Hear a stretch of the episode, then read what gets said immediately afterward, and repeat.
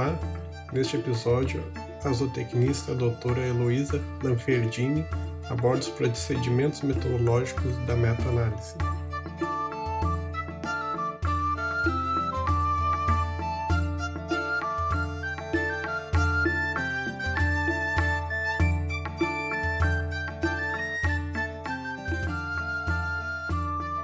Primeiramente, muito obrigada pelo convite. É, é muito gratificante ver que tem uma, uma equipe que está buscando trabalhar com essa área, que está querendo crescer nesse assunto, porque, como o Keisuke apresentou muito bem a, a importância uh, e quanto que é necessário já hoje em dia a, a gente ter é, essa consolidação de dados mais unificados uh, é, é, importante. Então, é muito legal ver que tem pessoas mais, mais muito mais pessoas interessadas uh, na área.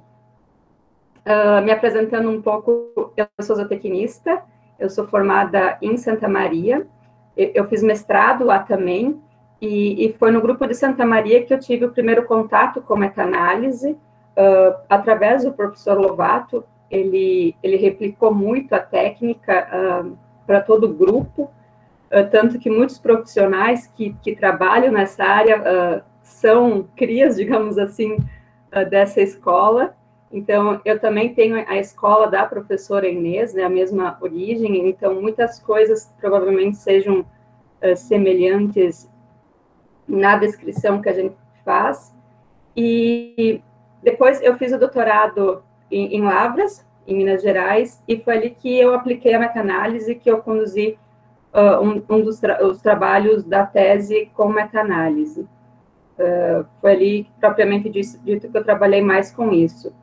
E depois eu entrei como uh, na, na, equipe de nutrição da Seara, e que a gente está ali junto com o Keisuke, com o Eduardo, na, na nutrição de suínos especificamente. E, e, hoje, sobre o assunto da conversa de hoje, o, o, que me, o que eu vou trazer aqui é um pouco mais da metodologia, o como fazer uma meta-análise ou como fazer uma revisão, como montar a base de dados.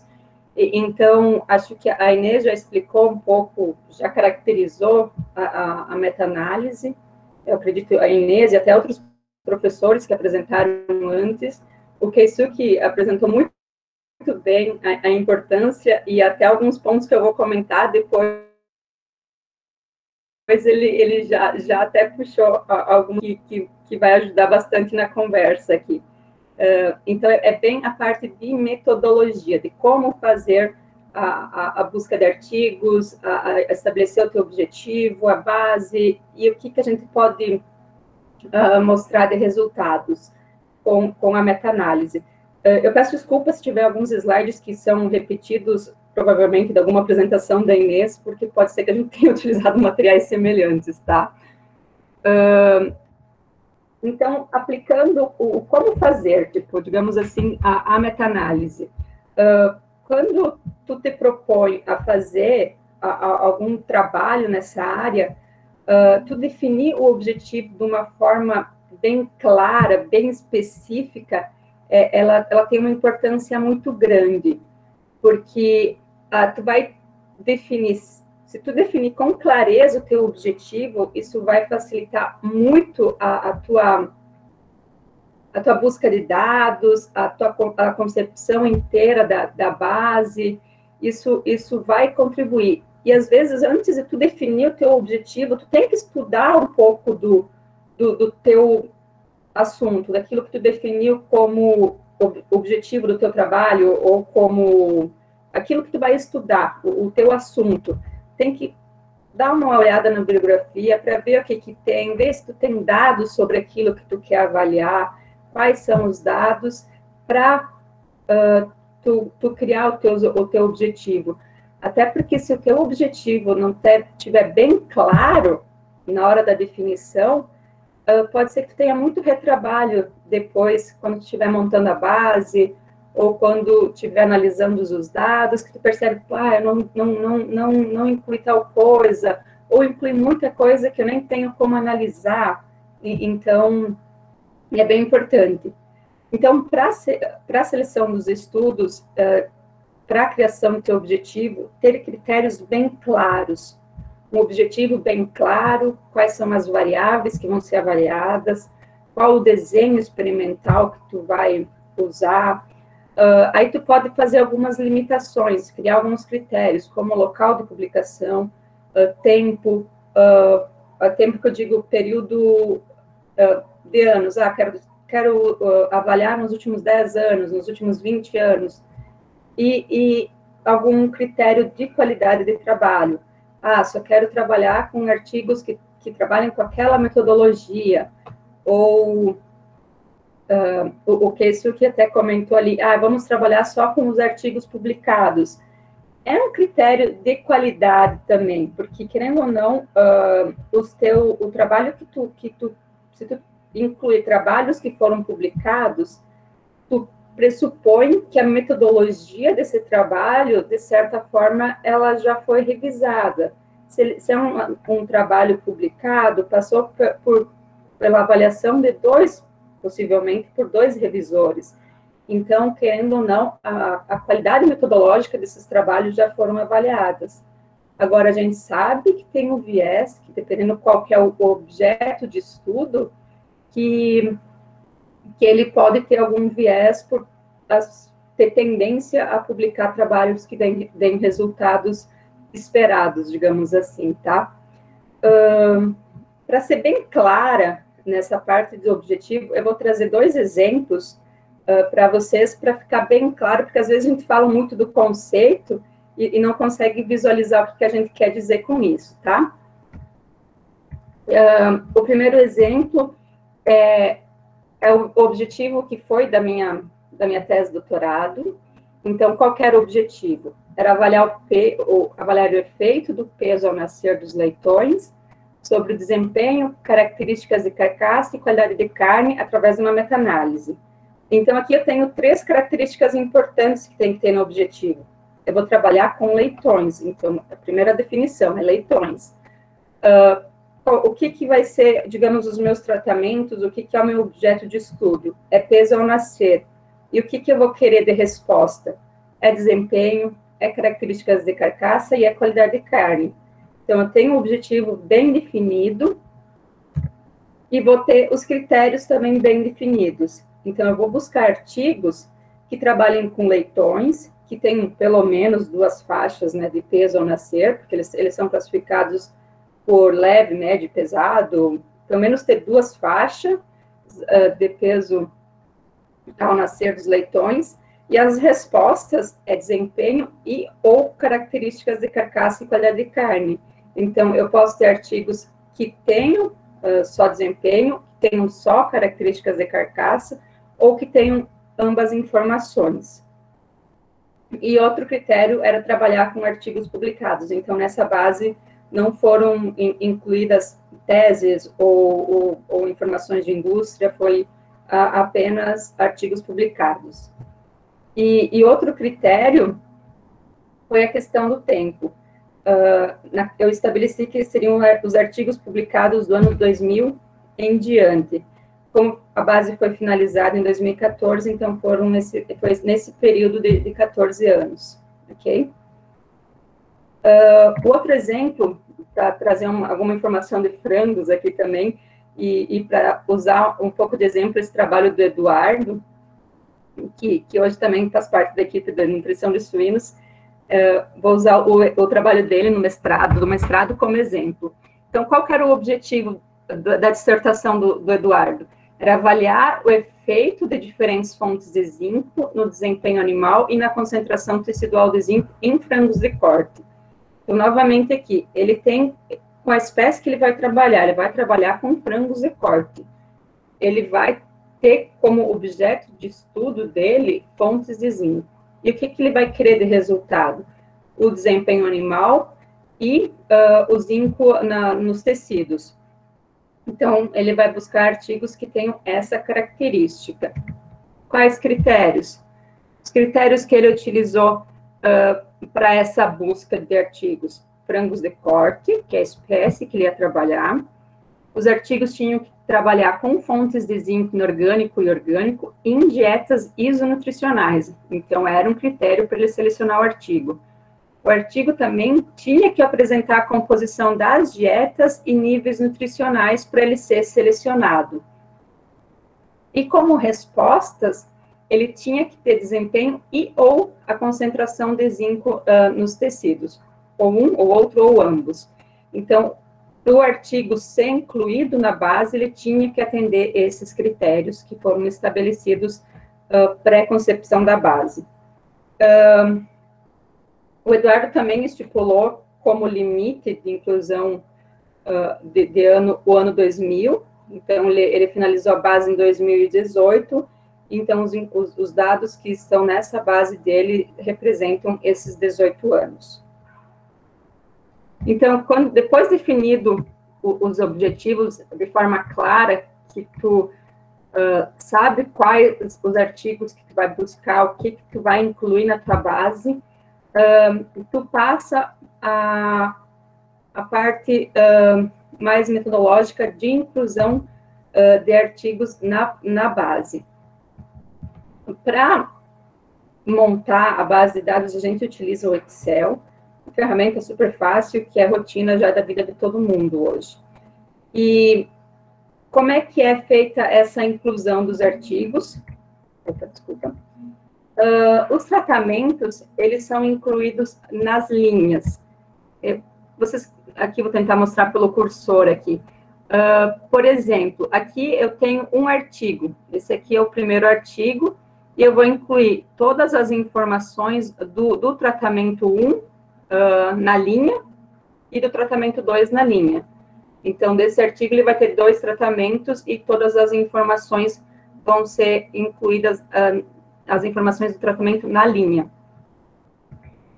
Nas colunas, são incluídas todas as informações que vão ser buscadas uh, no artigo, vão ser uh, tabuladas nas colunas. Então, eu vou incluindo mais informações em cada coluna e buscando de cada artigo.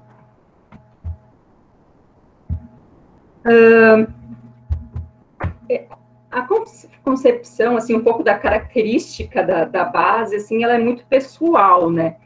Uh, então, nós, nós tínhamos como mania, ou uma coisa que eu me, me auxilia a visualizar, é separar conforme as, as, os, os, grupos, que depois a gente vai ver um por um, uh, por cores e, e por alguma letra de identificação, que aqui é, por exemplo, do artigo.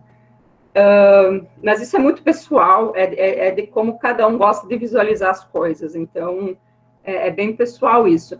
Mas a, tu ter a informação de artigo na tua base é extremamente importante. Tu ter alguma forma de identificação do artigo, porque pode ser que quando tu fizer a tua análise gráfica, uh, ou até mesmo quando está chegando nos resultados, tu quer buscar algum resultado que tu incluiu na base, tu precisa conseguir resgatar o artigo que veio essa informação de um modo fácil e rápido, né? Então, tu precisa, pelo menos, eh, ter algumas informações do artigo para fazer esse resgate de informações. Uh, a gente trabalha com algumas codagens que são classificações uh, dentro das bases de dados. O que são essas codagens? Uh, é uma forma de classificar, e eu vou explicar as principais que usam aqui, tá? Uh, a primeira codagem é, é, a, é, a, codagem geral, ou codagem de artigo, que a gente chama, ela é basicamente uma numeração uh, dos artigos. Tu vai identificar artigo por artigo. Uh, vocês podem, a, aqui tem como é que a gente numera eles, né? Eles são numerados. Mas aqui a gente pode ver, ó, esses, esses, essas duas linhas são do artigo 1, aqui tem as linhas do artigo 2 e, e do artigo 13 e assim por diante. É, é uma forma de caracterizar a tua base. A próxima codagem, ela serve para identificar os tratamentos de cada artigo. Então, a gente cria um código juntando o, o código do artigo mais o código do tratamento. Então, o, o, o artigo 1, o tratamento 1, forma o código 101. E o artigo 2, tratamento 1, o código 201. e, e, e, assim por diante. Então, olhando aqui nesse exemplo dessa base, a gente vê, vou pegar esse aqui, um, aqui tem, são três tratamentos, uh, aqui está numerando é, de forma sequencial os tratamentos por linha, do artigo 3, e depois está numerando os tratamentos de forma sequencial, ok?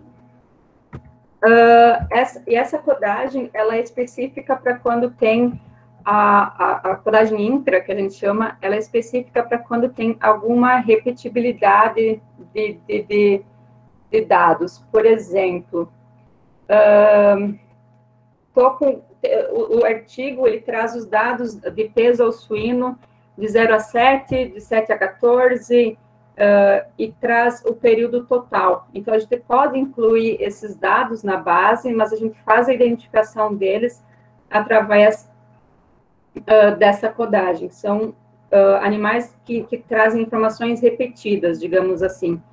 A, aqui tem um exemplo, que é desse artigo 3 também.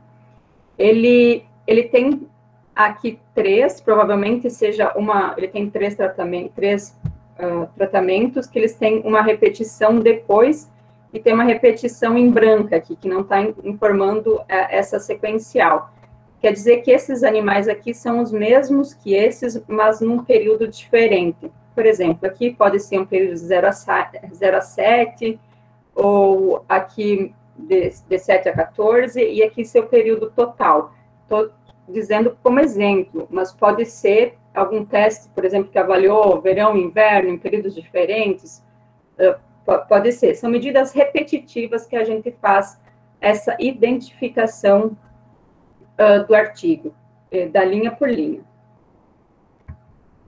Nas codificações, além dessas que a gente faz para caracterizar a, a, os artigos que, que, a gente inclui uh, na base, a gente faz outras codificações que elas são uh, relacionadas ao objeto de estudo. Uh, por exemplo, aqui é o da tese doutorado, em que está como outra codagem, a, a, que é o, o, tratamento, é a faixa de peso que, que, que foi categorizado. Se eu estiver trabalhando uh, com níveis de lisina, aqui eu vou ter os, os níveis uh, como como categorização. E eu posso ter outras categorizações que eu consiga incluir na base. Por exemplo, se sexo for algo importante, eu posso criar uma categorização uh, de, através de uma, de uma codificação para sexo, entre macho e fêmea, misto. Eu posso ir incluindo para depois usar essas informações uh, no modelo, na análise estatística que eu uh, quiser realizar posteriormente, quando estiver analisando a, a, base de dados. Uh, toda a confecção da base tem algumas coisas que a gente tem que ter cuidado, né? E, e quando a gente está incluindo aqui os tratamentos, uh, é importante que a gente tenha bastante cuidado para, quando for o mesmo tratamento, incluir o mesmo nome porque senão na hora da análise estatística vai aparecer que tem muito mais tratamentos do que na realidade tu tem. Então, são alguns cuidadozinhos que, que tem que ir tomando.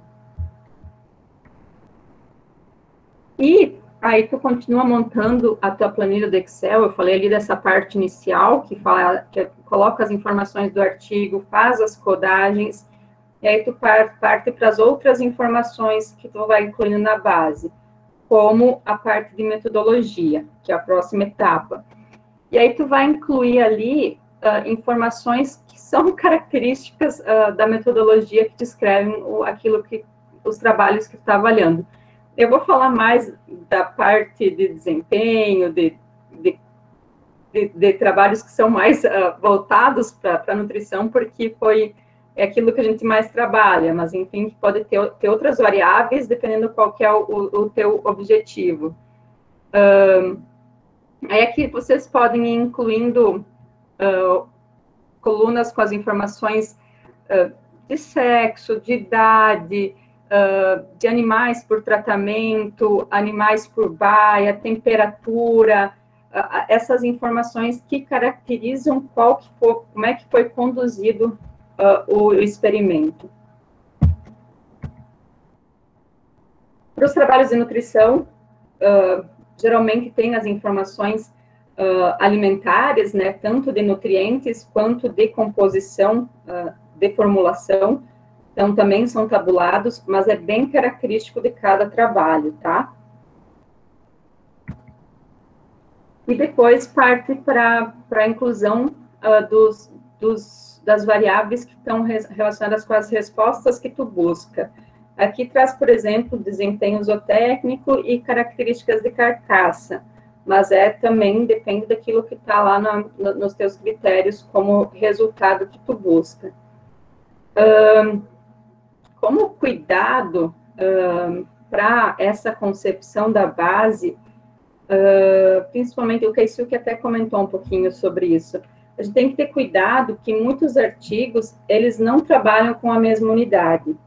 É, eu, mas na base eu tenho que incluir todos eles com a mesma unidade. Por exemplo, pode ser que uh, alguma variável, pra, em alguns artigos estejam em quilos, em outros, no, em outros trabalhos estejam em, em percentual, ou em gramas, ou às vezes fazem alguma relação com, com algum peso inicial, com algum peso final, e para inserir na base, tu tem que ter na tua coluna a mesma a mesma características dos dados, tem que usar a mesma unidade. Uh, se forem unidades que podem ser transformadas, por exemplo, gramas para quilos, você pode fazer a, a, a conversão e tu ter esse dado na mesma unidade.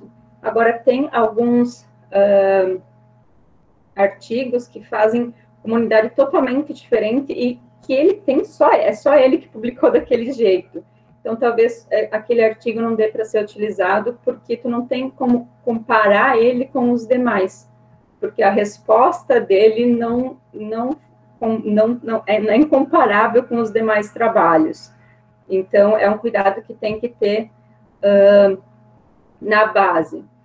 O Keisuke até comentou, quando ele apresentou, que trabalhar, quando trabalha com níveis nutricionais, o, o, legal, às vezes, é nós ver o resultado em consumos, em gramas por dia. Então, se, esse, esse é um dado que, se, se o artigo não trouxer, tu também pode calcular, desde que tu tenha as informações.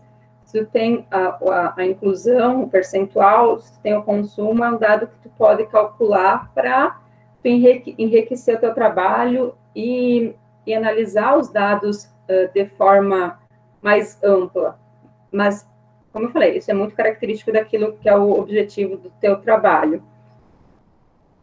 Uh, então, a base, ela, ela é cumprida com as variáveis e vai incluindo os tratamentos nas linhas.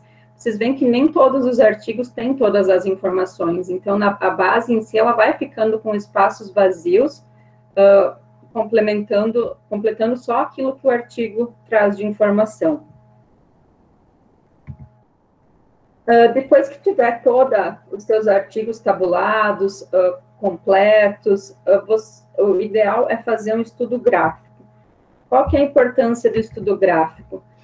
Porque, às, às vezes, pode acontecer exatamente o que mostra essa imagem.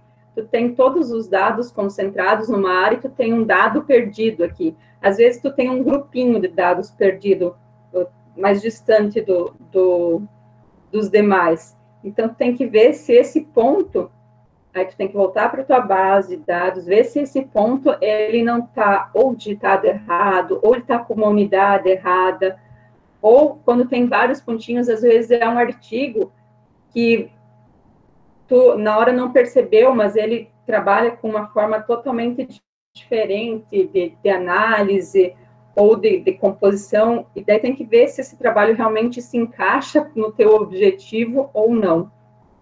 Então, uh, é uma forma de tu visualizar, pegar esses pequenos erros que podem acontecer na, na, na, na tabulação, porque querendo ou não, tu está transcrevendo números, é um trabalho bem uh, criterioso que tem que ser feito, que dá bastante trabalho, então essas coisas podem passar e pela análise gráfica a gente pode uh, visualizar isso. Uh, sem falar que pela, pelo estudo gráfico a gente já pode ver um pouco do comportamento dos dados, meio que prever como dá para fazer alguma análise com os dados que tem. Uh, depois que tiver tudo ok uh, com, com essa análise gráfica, uh, com a base ok, aí parte mais para a análise em si do, do, da tua base. É tu fazer um estudo sobre a tua base, pegar, avaliar as características dela, definir qual que é o modelo estatístico que tu vai trabalhar, que está muito relacionado com o tipo de trabalho que está conduzindo, é até um pouco difícil de falar dessa área, porque ele é bem específico, e aí tu, tu, tu vai conduzindo o teu trabalho para criar um relatório final. Às vezes, tu tem que fazer alguns ajustes, tem que retornar alguma etapa para refazer algum ponto, mas tu vai conduzindo o teu trabalho uh, para um relatório sobre o tema. Eu vou apresentar agora algumas formas da gente ir avaliando a, a base, mas é, é só para dar exemplos para vocês, tá, pessoal?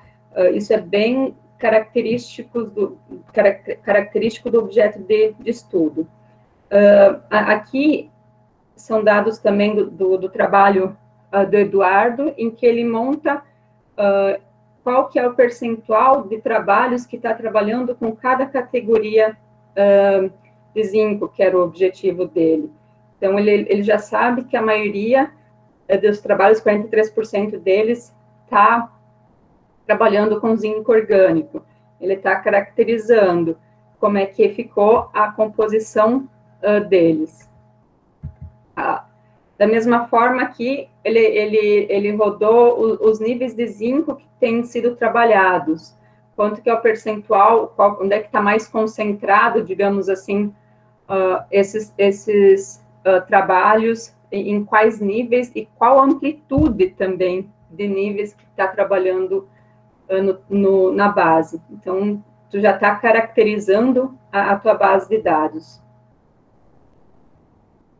E, e quando a gente descreve a metodologia, a gente também vai descrevendo algumas características dela um, aonde pode, aonde que foram publicados a maioria dos trabalhos pode ser descrita, um, os países por, uh, onde foram uh, realizados a maioria das pesquisas, isso, isso, é legal porque às vezes tu, tu trabalha com um objetivo que quando tu vai ver, uh, a maioria dos teus artigos vem exatamente de um, de um local de pesquisa, que provavelmente tem um pesquisador que é focado naquilo.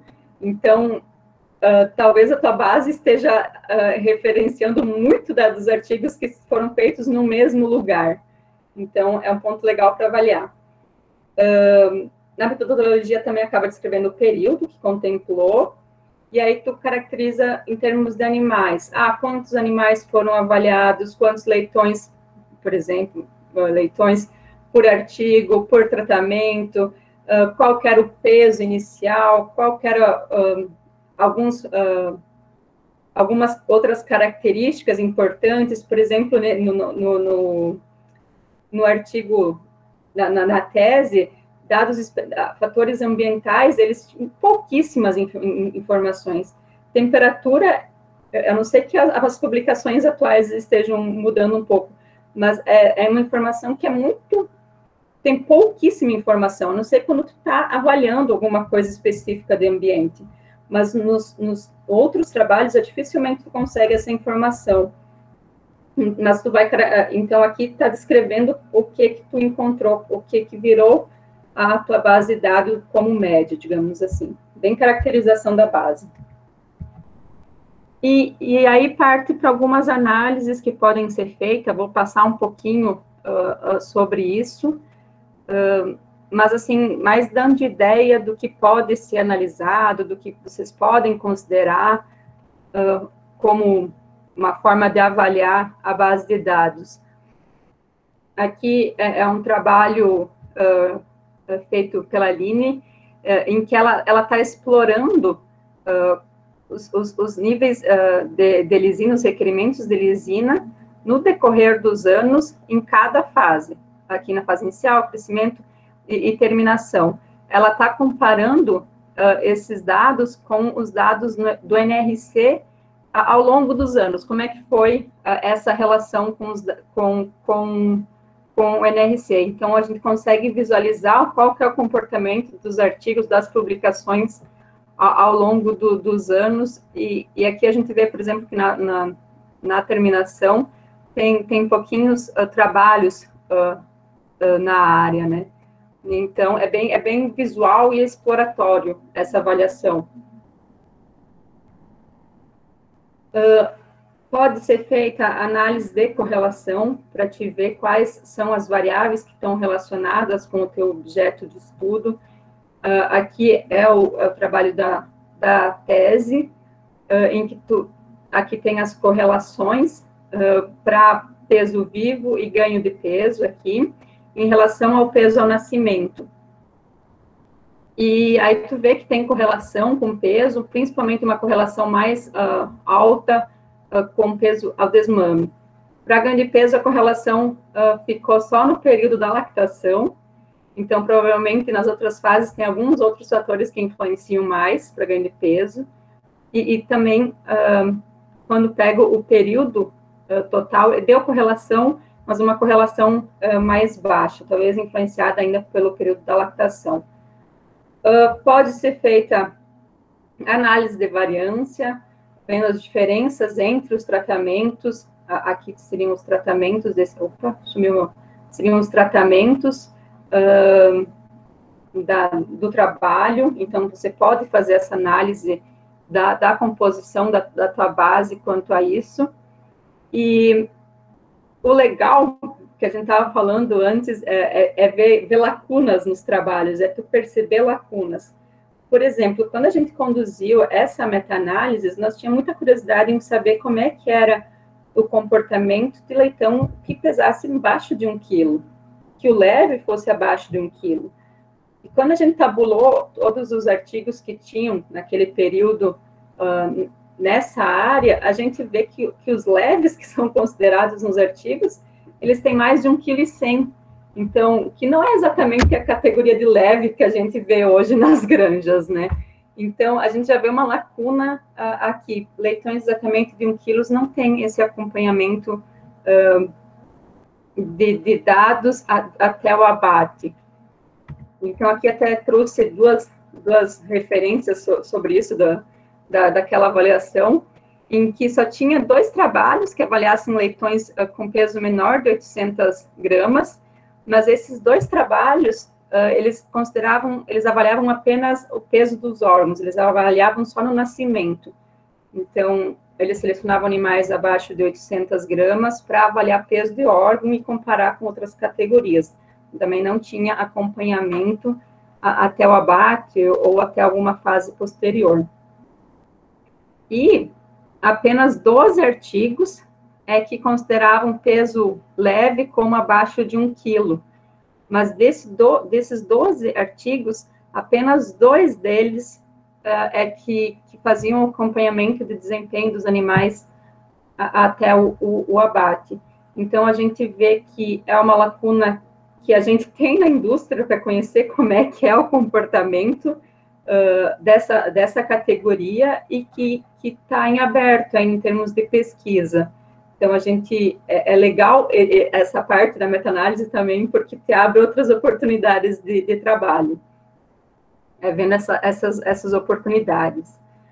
Como que isso que mostrou uh, também, quando ele apresentou, a gente pode fazer algumas equações e estimar níveis ótimos. Ele apresentou de lisina, eu trago aqui de ractopamina, uh, também, como ele comentou, a gente pode fazer uh, essa inferência de qual que seriam níveis ótimos utilizando bases de dados. Uh, aqui um, um, outro tipo de análise que eu acho bem legal é através da decomposição da variância e tu avaliar qual que é a intensidade dos efeitos. Então, aqui tem identificando quais foram os efeitos avaliados uh, naquele trabalho e tu avalia qual que é a intensidade deles tem sobre aquela variável. Então, é, é, é uma forma bem, bem legal de, de ver dados uh, explorando a, a base que, que, que tem essa condição de avaliação. Uh, aqui, é, voltando para o trabalho do Eduardo, que serviu muito como exemplo, mas é, é até para mostrar um pouco, é, é, uma escola um pouco diferente daquela que a gente vinha trabalhando. O Eduardo estudou para caramba e ele, ele evoluiu muito nisso, é, viu diferentes formas até de análise. E, e aqui ele, ele compara, ele faz uh, a diferença uh, média uh, padronizada em que ele avalia o tamanho do efeito da, daquela, daquela característica que aqui é nível plasmático de zinco para duas variáveis, que aqui seriam os tratamentos, aqui, aqui seriam os tratamentos. Então, é uma forma diferente também de tu avaliar os teus trabalhos que tu tem.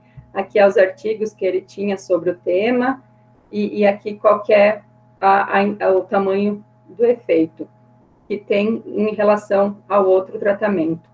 Então, é, é, é uma forma diferente também de ver os dados. E, e, como foi comentado até anteriormente, esse trabalho do Eduardo também, a gente viu algumas lacunas, né? Então, que é um dos objetivos. Ele aqui ele fala, né, que o desempenho experimental uh, de trabalhos publicados pode uh, aumentar o desenho, o desenho experimental de trabalhos publicados, pode aumentar o risco de viés, favorecendo minerais complexados quando comparados a fontes inorgânicas. E quais seriam esses fatores? Aí ele cita aqui que o uso ou não da fitase pode ser um, os níveis nutricionais de cálcio também podem induzir a uma resposta diferente e qual a fonte de zinco inorgânico que está comparando com o orgânico são algumas características que podem influenciar uh, no resultado. Então, a gente, a partir dessa meta-análise, até consegue uh, mensurar de uma forma diferente como fazer os trabalhos internos, uh, ou como conduzir a avaliação desses, desses minerais através de um de um, de um dado, de uma informação que veio uh, de uma meta-análise que foi feita. Então, é, é uma forma dela ser útil uh, também, que era aquilo que o Keisuke estava comentando antes. Então, finalizando aqui, ela, querendo a meta-análise, ela permite a gente produzir informação útil, que a gente consiga aplicar, e de uma forma com um custo bem reduzido, e que talvez já nos oriente para algum trabalho de campo, mas já orientado sobre o que, que eu, eu, eu devo avaliar. Ela é uma ferramenta importante para mostrar uh, áreas onde não tem estudos ou os estudos são escassos, que a gente precisa mais informação uh, sobre isso. E, porém, ela também é, ela exige disciplina, ela exige é, criticidade nos dados, criticidade na hora de, de ler o artigo, pra, porque a gente já sabe que tem alguns viés na, na, até nos próprios artigos. Então, a gente não pode causar mais um, nessa análise de dados. Então, era isso. Opa, muito obrigada. Um, agradecendo novamente. Uh,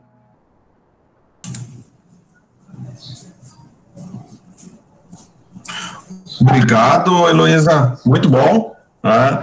a Inês, uh, na, semana, na semana retrasada, passada, que eu comentei, né, que, eu, que você ia participar, a Inês disse, não perco por nada. Então, após essa tua apresentação, ficou claro o porquê, né? Então, assim, ó, excelente, muito bom mesmo. Tá? É, é, esse, esse passo a passo, acho que é algo importante, né? E eu queria fazer um comentário inicial, até que a gente aguarda pessoal aí que quer fazer daqui a pouco comentários ou questionamentos, tá? porque parece bom, então, que a meta-análise, é, é, que a meta-análise em si, não estou falando da revisão sistemática. A meta-análise, então, vai resolver os nossos problemas. Não é bem assim, né?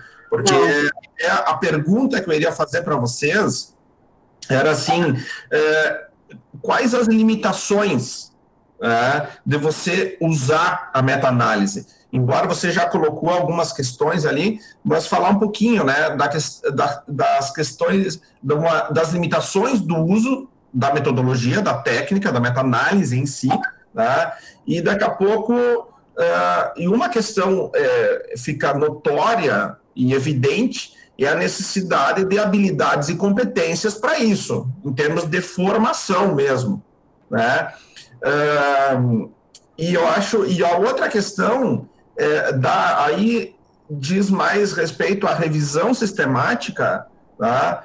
que ela oportuniza daqui a pouco lacunas, evidencia lacunas uh, da onde pode ser uh, feita uh, necessidade de mais projetos. Né? Aí sim, daqui a pouco, de experimentos que precisam ser realizados, né? Então, essas duas questões, né? Porque são dois pontos, né? Uma é a questão da revisão sistemática em si, bem elaborada, e depois a questão da meta-análise é outra questão. Né? Até, inclusive, pessoal, eu coloquei ali no chat um curso que tem disponível na Unicamp, tá? É sobre revisão sistemática e meta-análise. É um curso gratuito. Tá? Existe uma disciplina como é a própria, a própria revisão sistemática exige, né? É um curso de seis semanas, né? Então, quem tiver interesse, é um curso gratuito. O enfoque é mais na parte de saúde, né? Mas, obviamente, que os conceitos e a metodologia, ela se aplica para diversas uh, questões. Então, voltando à questão da minha pergunta, a questão das limitações e explorar as lacunas que a revisão permite. Ok, eu vou começar a resposta, mas eu acho que a Inês, o Keisuke, quem quiser contribuir, fiquem bem à vontade. Uh, até porque quando a Inês ficou faceira em me ver, eu fiquei feliz em, em ter ela aqui com a coisa, ela vai responder as perguntas. Isso não, assim, a mais ou menos da Inês, né? Sem dúvida. Uh, enfim, eu acho que da parte de análise estatística, Uh, nem, nem, sempre é, é, um assunto que todo mundo domina. Eu também não domino muitas coisas, então às vezes o teu, aquilo que tu está avaliando te exige tu focar um pouco na, nessa parte e às vezes tu tem que estudar isso, ter que buscar pessoas que, que trabalham uh, com isso. Eu acho que não impede, mas, mas uh, eu acho que pode ser uma, uma trava, digamos, uma dificuldade não impede de fazer de jeito nenhum, porque eu acho que tem muitas pessoas que, que trabalham uh, com isso hoje que podem nos auxiliar uh, nessas análises, na parte de meta-análise. E às vezes até tu discutir um pouco a tua base de dados com alguém, tu vê que a pessoa tem uma visão diferente. Aquilo que o Keisuke comentou antes, uh, de que tu tem na tua base, tu pode analisar de uma forma diferente, porque a, visão, ela é muito característica de cada pessoa. Então, eu posso achar um dado, uma forma de ver extremamente interessante, mas uma outra pessoa que vê pode ter uma visão totalmente diferente e contribuir para o teu trabalho para ser mais amplo, para abranger uh, mais coisas. Então, acho, acho que isso seria uh, o principal. Uh, sobre a revisão, tem muitas áreas que têm poucos trabalhos ou que traz os trabalhos têm muito viés, uh, que, que, dificulta muito a análise, então dificulta bastante a, a caracterização da base, tu ter uma base consistente para tu fazer uma análise estatística. Então, é essas lacunas de dados, de informações e até mesmo de metodologia é, que podem dificultar bastante a parte de revisão. Eu não sei se, se alguém quer contribuir com alguma, algum outro ponto de vista, né?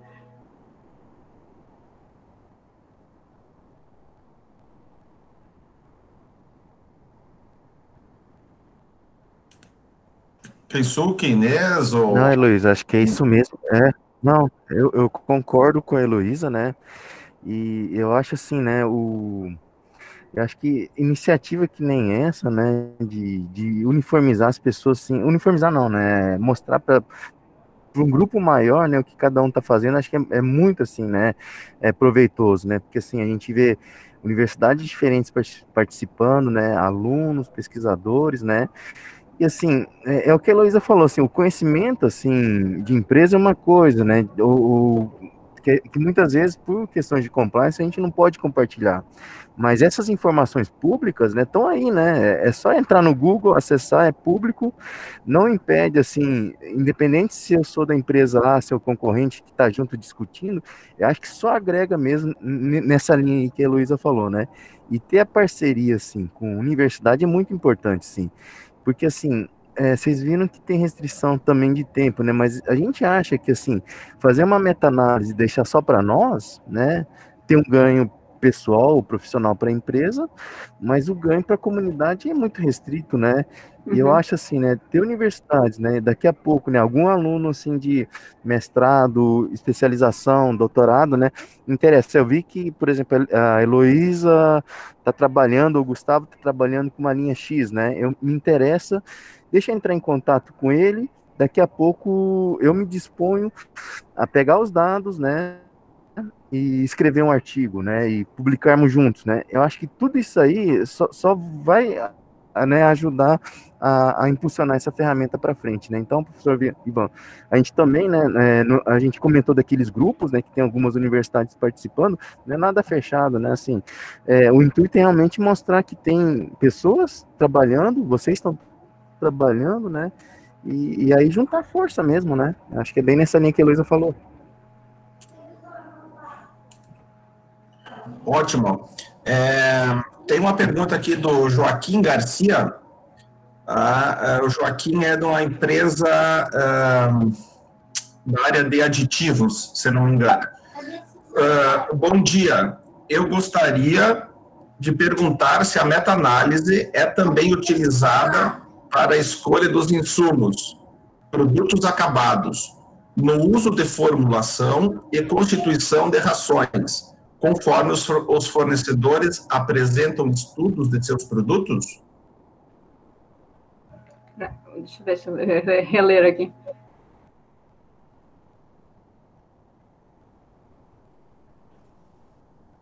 Eu acho que, que o, o que isso que comentou um pouquinho sobre isso uh, anteriormente, né? Dependendo qual que é a área de estudo, pode ser que tu tenha muitos produtos disponíveis. Então, a meta-análise, ela vai te auxiliar, pelo menos para sintetizar a, a, quantidade de, ou pelo menos te dar uma orientação de quais teriam mais potencial de uso. E, então, não digo que a gente consiga aplicar isso em todos os momentos, uh, mas ela seria uma ferramenta para conseguir uh, consolidar um pouco, um pouco esses dados uh, para passar alguma orientação do que avaliar campo posteriormente, com alguma validação aí a campo depois para ter esse, esse resultado para aplicação ou para a gente saber qual é o comportamento do produto. Mas acho que ela ajuda a passar a orientação, sim.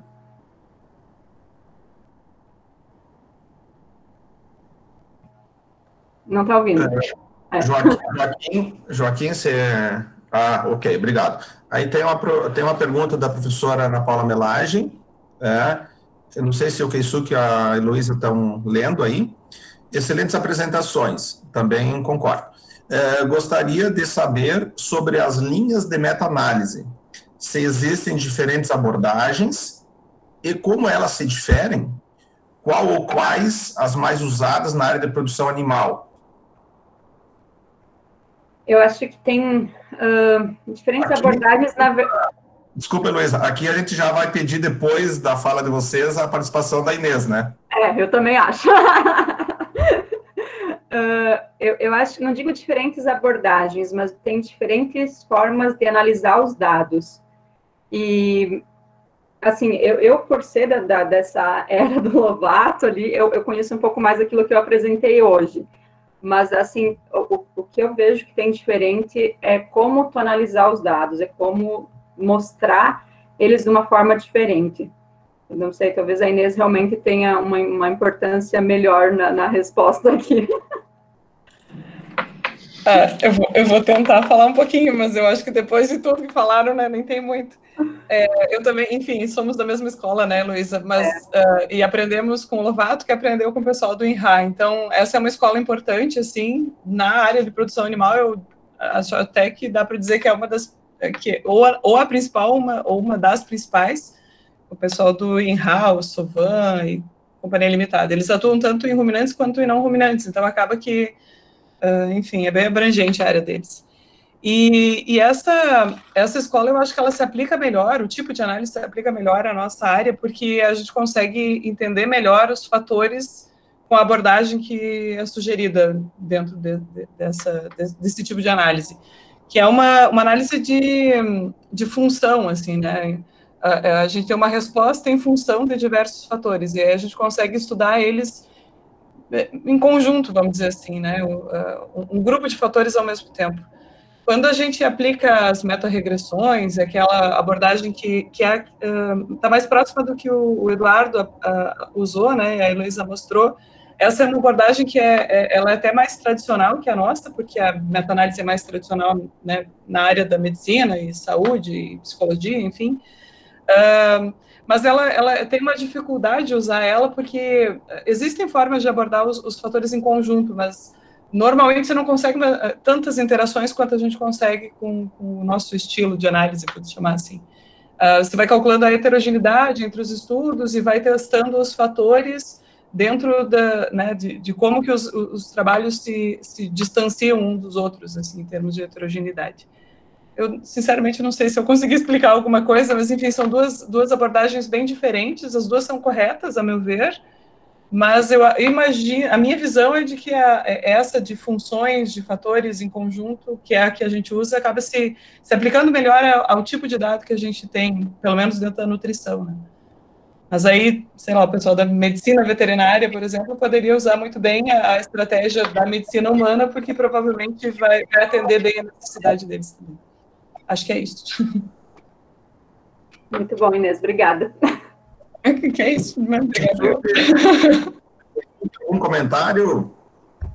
Eu queria tirar uma dúvida, Ivan, bem pontual com a, com a Heloísa em relação à codagem intra ali que ela mostrou. Pode ser? Pode. É, Heloísa, eu vi assim, aquelas planilhas ali e a, a codagem intra, eu queria perguntar o seguinte. Por exemplo, se você está tá começando a destrinchar ali os artigos ali na planilha, e aí você se depara com um artigo que você que ele utilizou um esquema fatorial, por exemplo.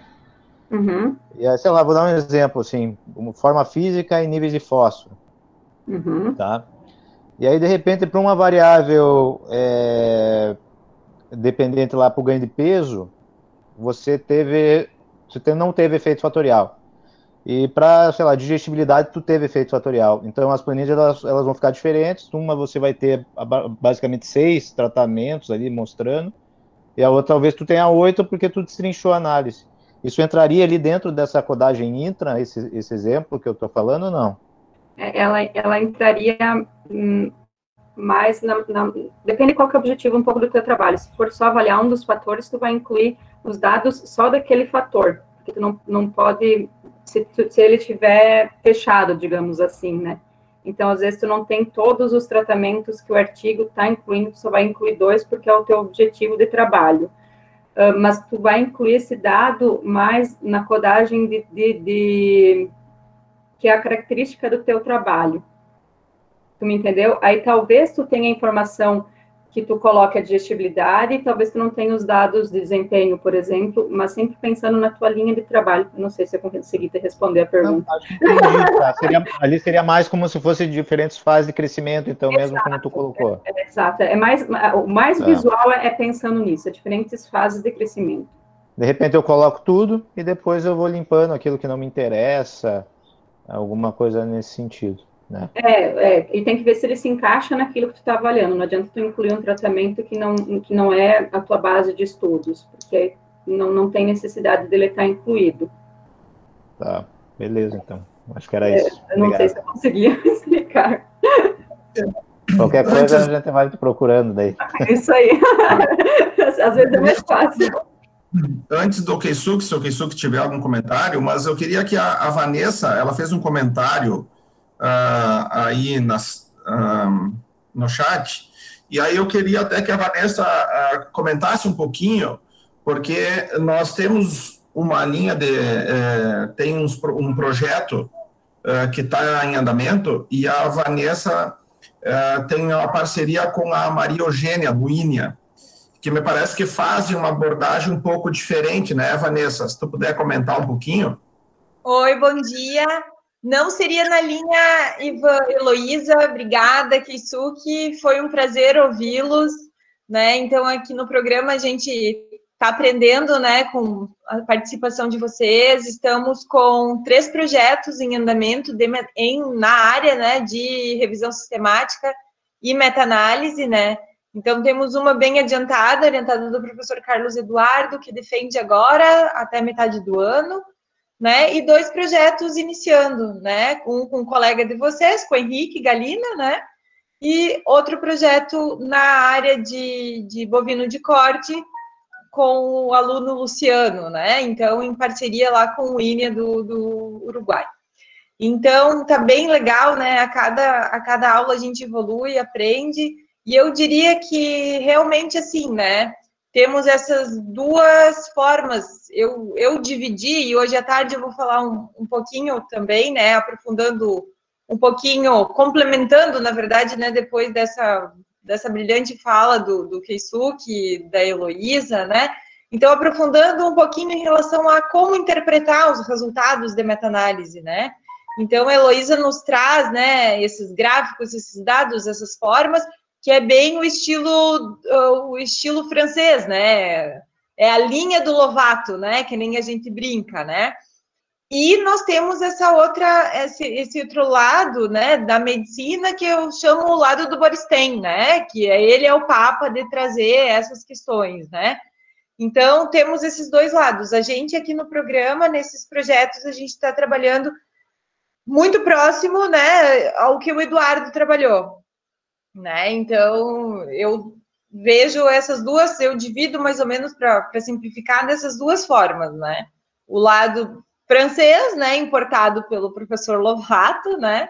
E, né, que vocês seguem e trabalham muito bem nessa parte, e esse lado do Boristein, que seria essa parte mais da medicina, né, importada para o lado da produção animal.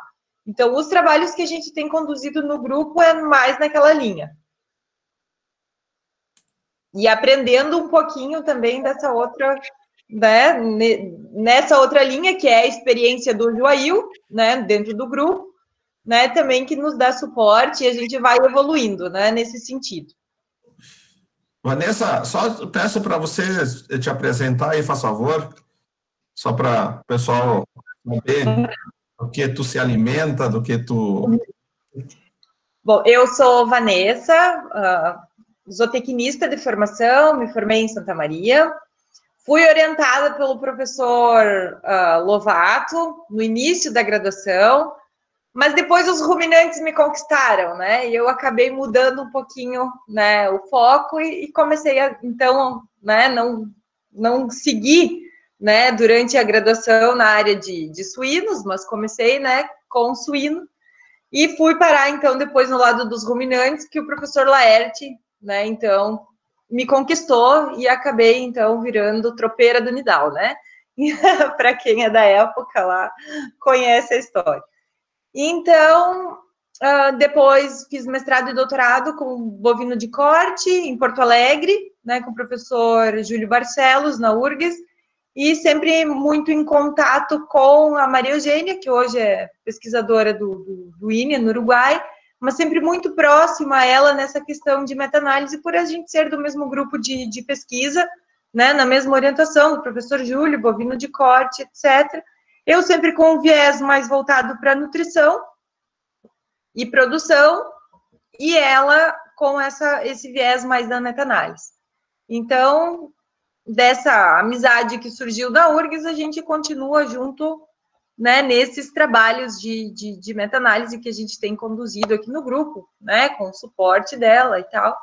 E por eu né, ter apenas conhecido e trabalhado com esse método mais medicina humana, é o, é o que eu sei um pouquinho.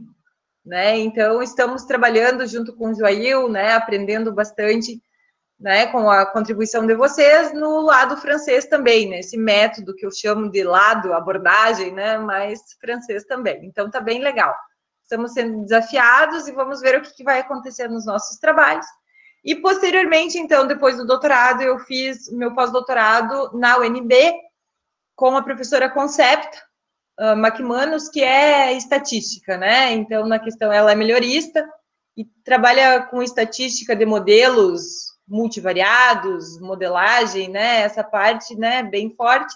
E foi esse o meu intuito, então, trabalhar com com estatística multivariada, né? Então, foi esse um pouquinho, né? Eu sempre gostei bastante de estatística desde a graduação, gostava muito.